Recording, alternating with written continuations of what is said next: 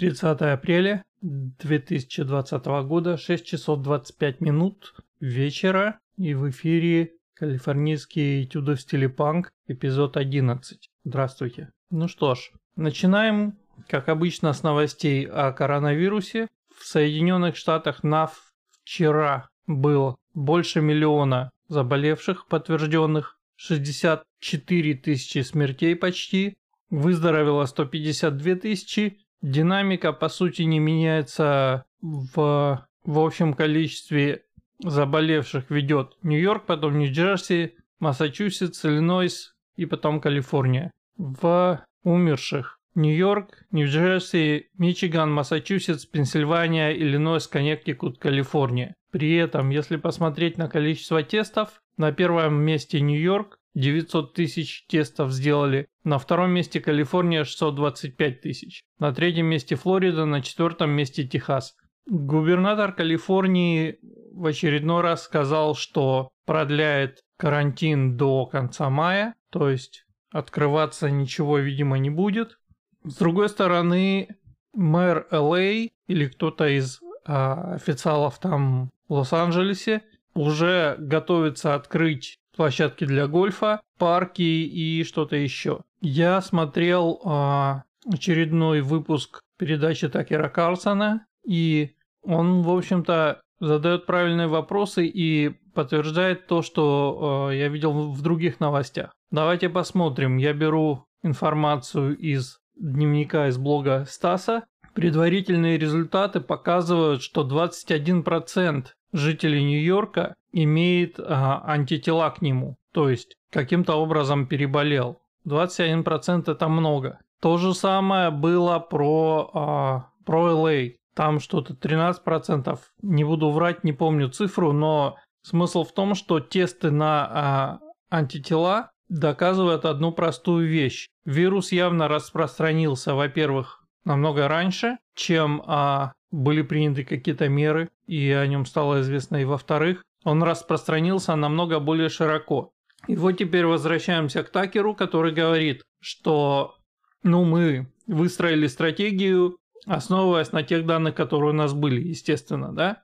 А, а сейчас выходит, что новые данные, и он там приводил интервью как раз ученых из Калифорнии. Так вот, новые данные говорят о том, что количество заболевших намного больше, и поэтому процент смертности намного меньше. И эти калифорнийские ученые говорят, что шанс умереть от этого вируса, то есть смертность, составляет примерно 0,3%. И в связи с этим Такер задает вопрос, что может быть нам уже перестать карантинить, потому что карантин, похоже, не, не приносит того результата, на который был расчет.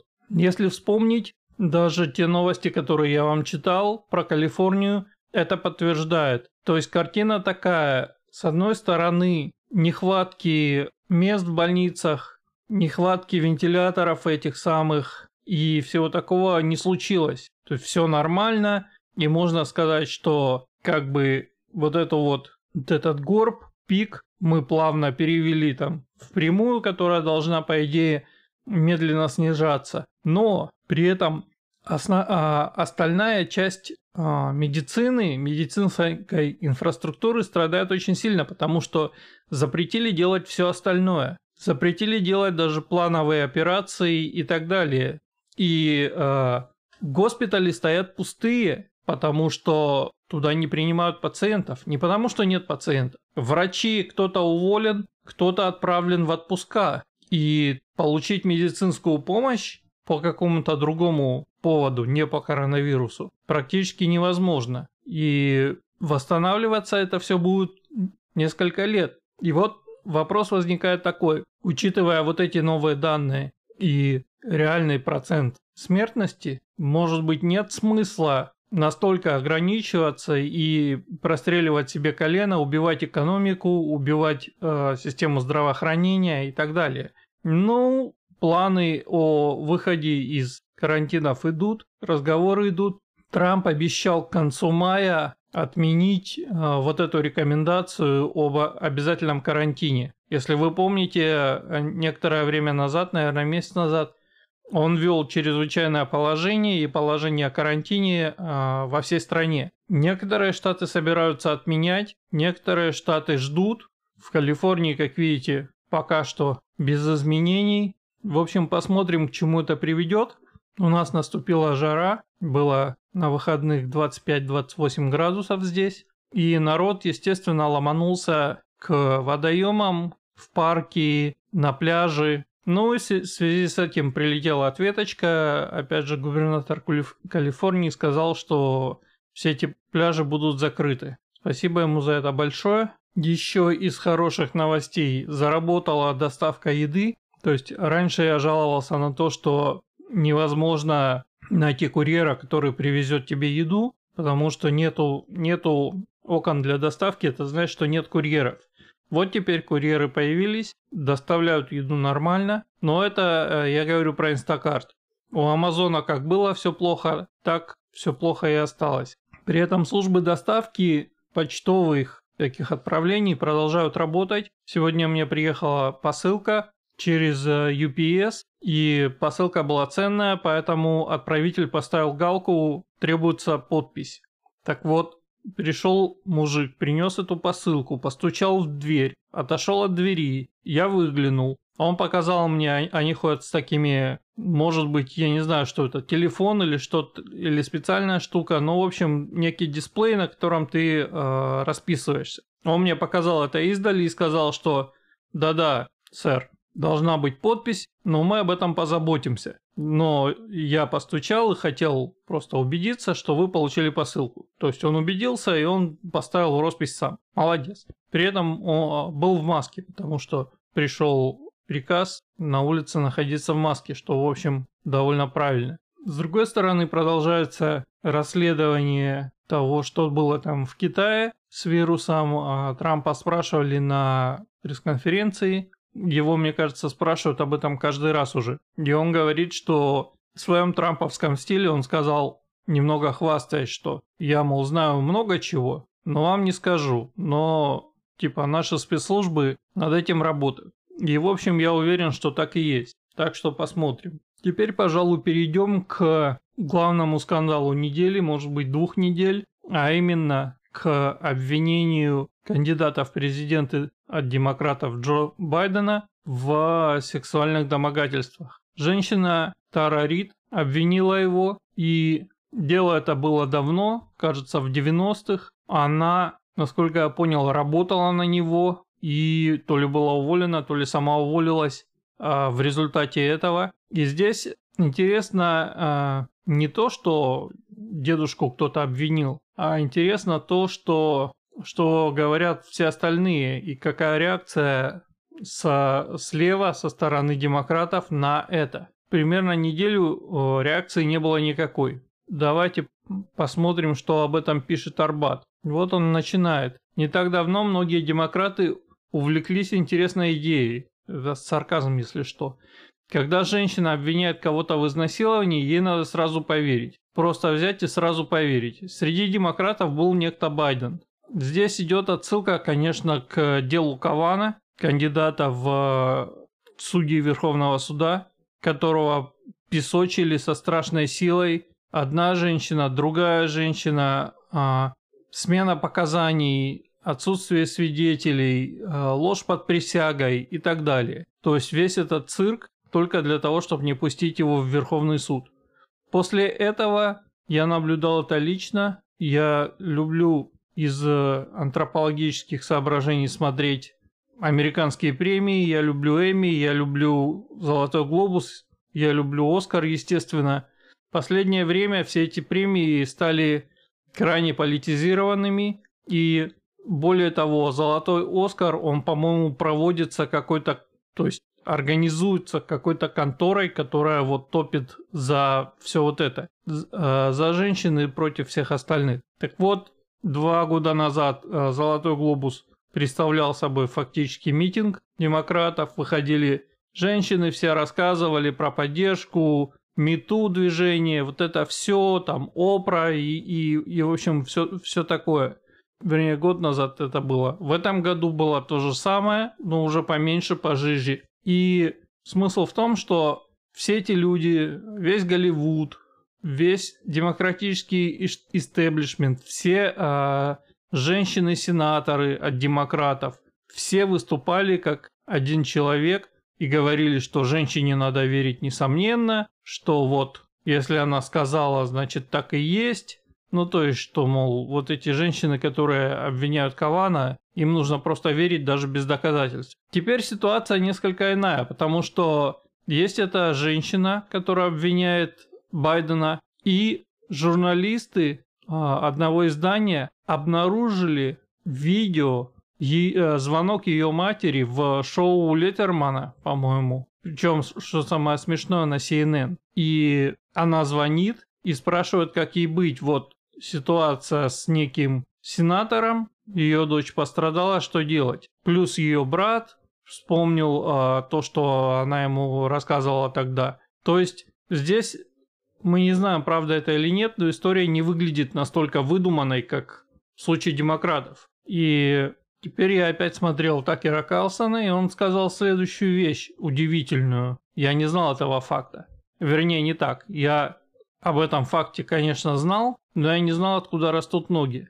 О чем речь? Речь о том, что вся вот эта культура мету, она засела и в колледжах тоже. То есть если вы возьмете примерно любую комедию про колледж 80-х, 90-х годов, то вы увидите там следующее. Алкоголь, вечеринки либо на пляже, либо в общежитии, флирт, любовь, секс. То есть обычный набор э, тинейджеровских радостей, да?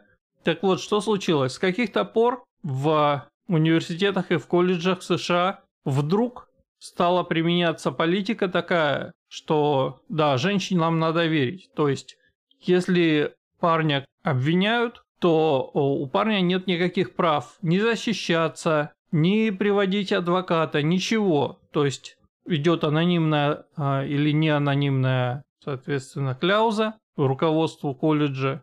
Они рассматривают это дело за закрытыми дверями и привет. То есть были и отчисления с колледжей, были, кажется, и посадки. Причем случаи были э, на слуху такие, например. Девочка повесилась на парня, они переспали, с утра она предложила ему э, быть его girlfriend, и он отказался. Что делает девочка? Правильно. Идет и тут же пишет заявление на изнасилование. Привет, приехали. То есть все вот эти вот э, разговоры о том, что, значит, секс должен быть добровольный. Тут в Калифорнии тоже даже между взрослыми людьми это возведено э, в такой абсурд уже, что нужно спрашивать э, согласие партнера непосредственно до и в процессе примерно каждые 15 минут. И что если партнер вдруг э, в какой-то момент говорит нет, то типа все, надо все прекращать и, видимо, звонить своему адвокату, потому что у тебя проблемы. Соответственно, в колледжах все вот это вот расцвело махровым цветом, но выяснилась одна э, интересная деталь, о которой сказал Карс, что все это дело началось, естественно, в бытность Обамы президентом, лучший президент в истории страны, не дать не взять, а тем, кто это продвинул, был товарищ Байден. И сделали они это очень просто. Они разослали 4000 писем во все американские колледжи и сказали, что либо вы меняете свою политику, либо мы отзываем федеральные средства, которые мы вам даем. Понимаете, да? Если бы что-то подобное попытался сделать Трамп, его бы разорвали. Здесь лучший президент в истории страны, никто даже не задал вопросов, все сказали «есть, сэр», и поменяли эту самую политику. И теперь у нас политика «женщине надо верить всегда». Какой бы бред она ни несла, были случаи даже вплоть до того, что э, пацана отчисляют из колледжа за, значит, домогательство, а в это время э, полиция на противную сторону составляет уже э, протокол о лжесвидетельстве и всем прочем. То есть, понимаете, никого не волнует правда. Здесь я вспомнил еще э, фразу загадочную, которую многие думали, как ее понимать, которую сказал Байден. Фраза звучала так. Нас не волнуют факты, нас волнует правда. Казалось бы, в чем смысл? Какой-то бред, бред, да? Сейчас я вам вставлю туда одно слово, и вы поймете, что смысл в этом есть. И слушайте внимательно. Нас не волнуют факты, нас волнует партийная правда. Партийная. То есть, если вставить это слово, все становится на свои места. Их не волнуют никакие факты, их волнует только то, что партия считает правдой. А правдой партия у них всегда считает исключительно то, что выгодно на настоящий момент. Через неделю может быть прямо противоположное. Так вот, партия в какой-то момент посчитала, что выгодно мочить мужчин и что факты ни, ничего не значат, а главное вот борьба за, за все хорошее. И теперь у нас такая картина. С одной стороны, факт домогательства со стороны Байдена, который кричит о том, что это нужно расследовать.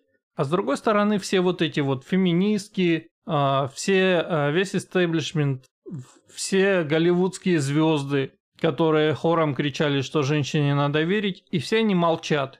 Возвращаемся к тому, что пишет Арбат. Он пишет, что тот факт, что Байден любил помацать и любит помацать случайную женщину, это не секрет. И, и естественно, это никогда не считалось никакой проблемой. Но, ну, то есть, и левые комики, которые очень любят шутить по поводу Трампа, тоже как-то ничего. И, э, то есть, понимаете, э, это ситуация, когда, значит, лучшим людям города и страны им можно. Ну вот, Арбат пишет про реакцию э, прессы. Редактор Нью-Йорк Таймс объясняет, почему у Таймс ушло 19 дней на то, чтобы впервые сообщить об обвинении в адрес Байдена. То есть просто новость напечатать. В отличие от реакции на Кавана. А все эти э, левые СМИ, естественно, писали э, каждый день по три раза в день э, о том, какой Кавана сволочь и как э, его нельзя пускать. Объяснение такое. Кавана уже был предметом публичного обсуждения, и его статус как судьи Верховного суда был под вопросом из-за очень серьезных обвинений. То есть предполагаться, что статус Байдена вообще не под вопросом из-за этих обвинений. То есть все нормально. Ну, в общем, тут еще история про то, что Times э, поменял текст статьи. Это, кстати, известная тема. И CNN, и, в общем, всех прочих э, левацких СМИ их ловили на этом и ловят периодически. То есть они пишут что-то, смотрят реакцию. Если видят, что начинают прилетать плюхи, они, значит, что-то меняют. Когда убили главу ИГИЛ, то кто-то, по-моему, Нью-Йорк Таймс же переписывал э, заголовок э, статьи то ли три, то ли четыре раза. И все, все это дело сохранилось, и все это дело, естественно, люди вытащили потом. И конечный итог был про то, что убит э, скромный школяр. Человек, который лично ответственен э, за смерти миллионов. Нью-Йорк Таймсом был назван просто скромный школяр. Ничего такого. Здесь то же самое. В общем, какие-то либо левые отмазки, либо молчание, либо пишут про то, что это совсем другое дело. В общем, выглядит это все довольно омерзительно. Вот, например, Пелоси, лидер демократов в а, Палате представителей и самый главный, самый, самый влиятельный демократ в партии, э, дает интервью и посылает всей партии сигнал, что нужно держаться вместе и, значит, не вестись на эти обвинения и защищает э, Байдена. Сам Байден на настоящий момент, на момент записи подкаста, молчит, ничего не говорит, никак не комментирует. И там были интересные моменты, когда на разных левых каналах э, веду, ведут с ним интервью, и вот эти вот корреспонденты в кавычках, интервьюеры, они просто даже не задают этот вопрос. То есть проезжают. То есть представьте, казалось бы, серьезное дело, и э, по результатам скандала можно вообще вылететь э, с места кандидатов в президенты. До выборов осталось полгода. И никто даже не задает вопрос, что там было-то. Понимаете, настолько все уверены, что им можно и что, что это никак не повлияет. Вообще, а, вся вот эта история с а, американским воинствующим феминизмом, она довольно показательная. И все вот это МИТУ, если вы не знаете, МИТУ это был такой хэштег в Твиттере в первую очередь, когда, значит, по-моему, это как раз было после, после а, того, как вскрылись вот эти вот истории с продюсером, как его зовут, Эпштейн. Ну, в общем, а, после этого прям можно было составить целый список тех, кого начали обвинять еще. То есть там а, вся элита Голливуда практически, там известные какие-то люди, там все, все в общем, вы понимаете, что не, неизвестно, насколько это правда было, но, в общем, обвиняли практически всех. Оказывается, все кого-то когда-то хватали за какие-то места. Ну, якобы. И э, дальше, значит, начали писать с этим хэштегом истории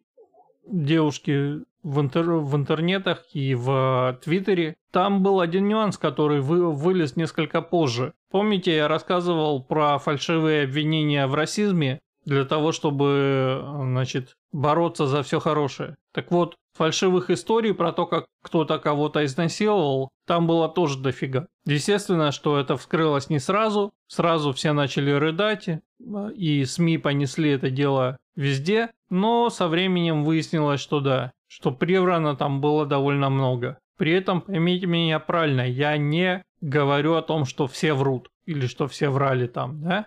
Моя позиция такова, что, естественно, сексуальное насилие это плохо. Но нужно устанавливать рамки, и эти рамки на настоящий момент они установлены уголовным кодексом, а вовсе не какими-то непонятными феминистками или еще кем-то. То есть, что считать сексуальным насилием, что считать изнасилованием и так далее. Есть четкие правила, не надо придумывать какие-то безумные истории, что а вот он на меня как-то не так посмотрел, и я из-за этого три дня спать не могла. Теперь все, теперь его нужно посадить. Это, кстати, реально, э, реально такие кейсы были. Потому что так можно дойти до того, что мужчину можно сажать просто за что угодно. За, за сам факт. Ну и в общем, как вы видите, а, все эти феминистки, все эти мету, все эти звезды Голливуда сейчас очень четко показывают, что на самом деле правда и э, поддержка э, женщин, которые попали в такую ситуацию, ничего не значит.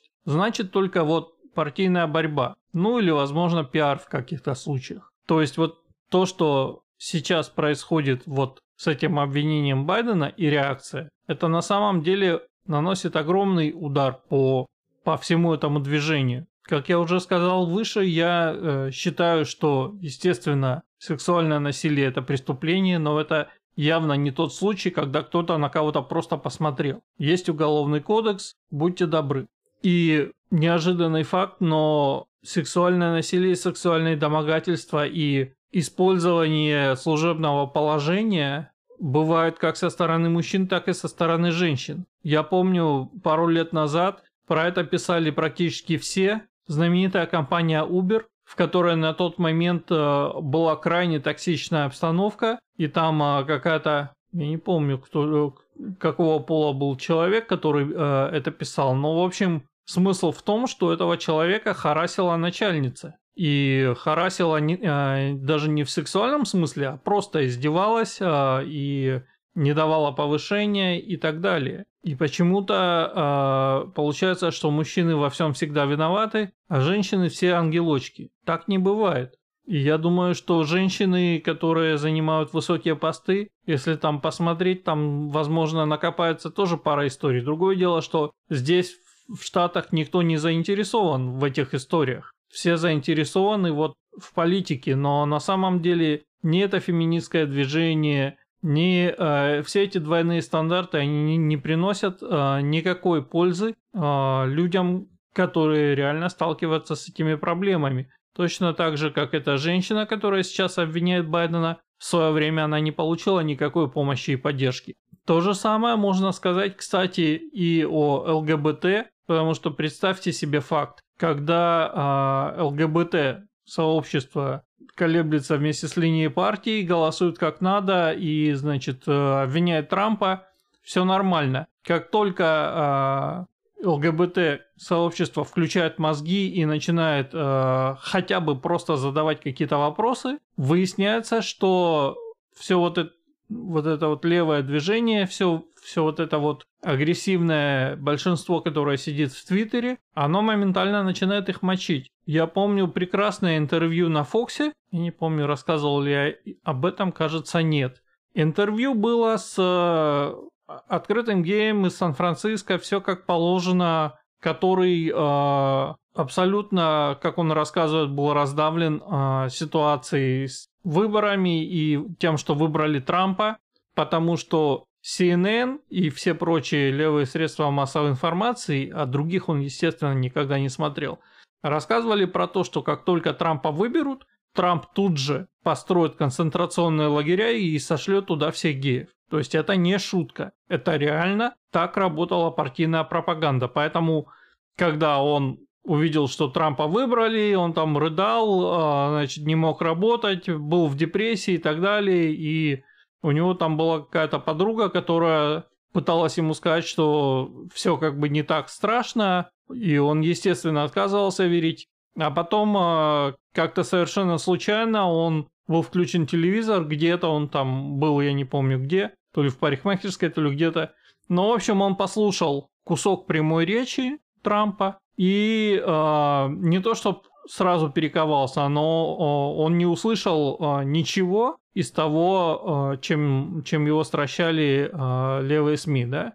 Тогда он начал просто слушать то, что говорит Трамп, прямую речь, безо всяких купюр, безо всяких комментариев и так далее. И понял, что, что действительно ему врут. Так вот, к чему я это вспомнил? Когда он попытался своим левым друзьям в ЛГБТ и вообще вокруг рассказать об этом, естественно, он получил сразу полную шапку говна. Моментально. И здесь уже не было важно, что ты гей или там кто еще. Нет, или ты с нами, или ты против нас. Так вот, э, представители ЛГБТ-сообщества, которые не разделяют левацких взглядов, а такие есть, они говорят, что э, левое сообщество в онлайне, в интернете, это самое токсичное сообщество из всех, которых они видели. И их моментально начали мочить, начали травить, и э, все то, чем а, занимаются эти безумные революционеры. С женщинами то же самое. То есть, если ты э, левая, известная, и ты э, говоришь, что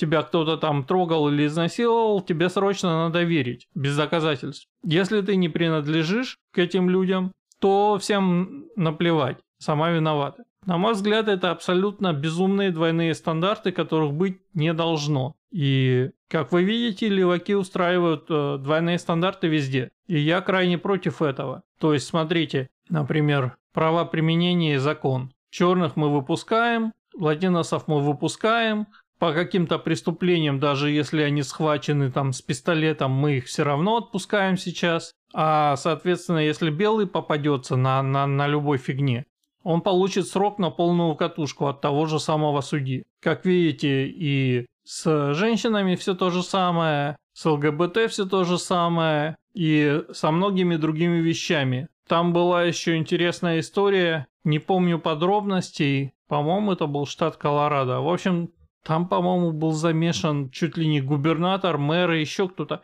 В общем, три каких-то высоких лица все были замешаны в сексуальных э, скандалах, и в результате там стоял большой крик, кончилось ничем. Они не уволились, их не выгнали с работы, ни, ничего, они так и продолжают. Понимаете, да? Им можно. Поэтому сейчас будет шоу на тему того, что Байден наше все, а ты кто такая и не, не имеешь права, и ты вообще все врешь и, и так далее. В общем, с каждым разом, с каждым таким делом, э, мне кажется, имидж партии будет падать, но им деваться некуда. У них просто тупо нет другого кандидата. Им теперь придется тащить этого несчастного Байдена до самого конца. Но проблема в том, что левацкие СМИ могут, конечно, замалчивать со страшной силой это все. И возможно, что сейчас большая часть левых избирателей даже не узнает о, о том, что какие-то вообще обвинения. Ну вот представьте там, ну написали